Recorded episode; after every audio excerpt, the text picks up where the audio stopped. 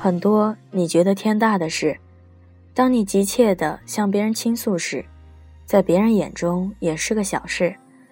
他最多不痛不痒，呵呵地应和着，因为他不是你，他无法感知你那种激烈的情绪。